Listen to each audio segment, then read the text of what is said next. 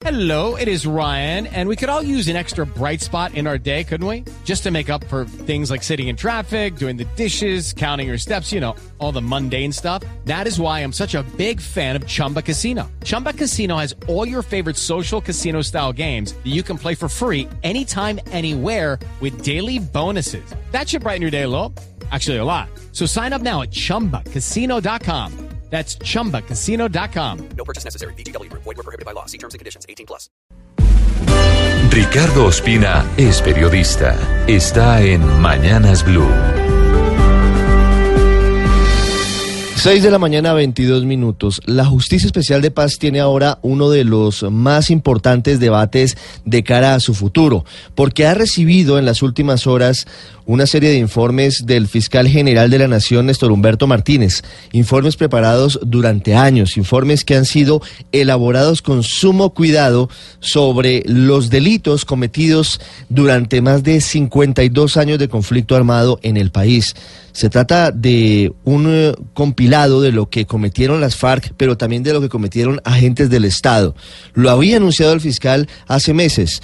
Iba a entregar informes sobre lo que habían hecho los integrantes del secretariado de las FARC, que son los máximos responsables de delitos graves, pero también iba a entregar simultáneamente lo que había sido cometido por agentes del Estado en eh, crímenes cometidos al amparo de lo que significaba en su momento el conflicto armado en el país.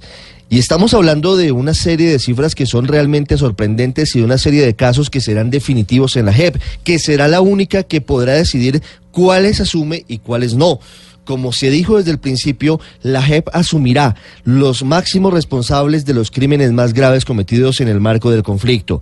Y ahora en eh, el archivo de la JEP están, entre otros, el expediente por los múltiples secuestros que cometieron las FARC a lo largo de su historia. El fiscal habla de una cifra de más de 6 billones de pesos que habrían obtenido como ingresos ilegales los guerrilleros por cuenta de esos secuestros. Pero no es solamente esto lo que está en poder de la JEP. Están casos como el del asesinato de los 11 diputados del Valle del Cauca a manos de un grupo comandado por alias Pablo Catatumbo, ahora congresista de la República en el suroccidente del país. Y está otra historia que el país merece conocer en su totalidad, el secuestro de la ex candidata a la presidencia Ingrid Betancourt.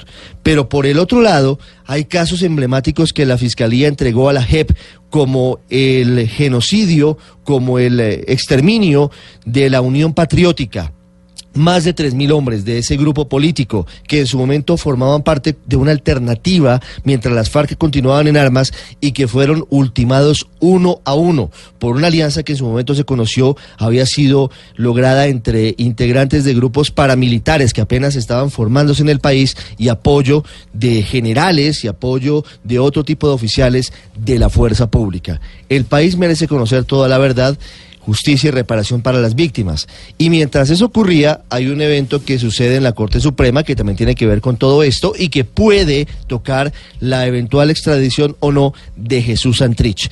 En las últimas horas, la Corte devolvió a la JEP la solicitud de extradición de alias El Cojo, de Luis Zuleta Noscue, un hombre de las FARC pedido por narcotráfico por una corte de Nueva York y la corte dice que la JEP es la competente para definir primero si amerita o no ese tipo de extradiciones. Aquí de nuevo la corte devuelve la pelota a la Justicia Especial de Paz y tendrá que definirse este caso y muchos otros porque el gran referente de situaciones similares es la de Jesús Santrich.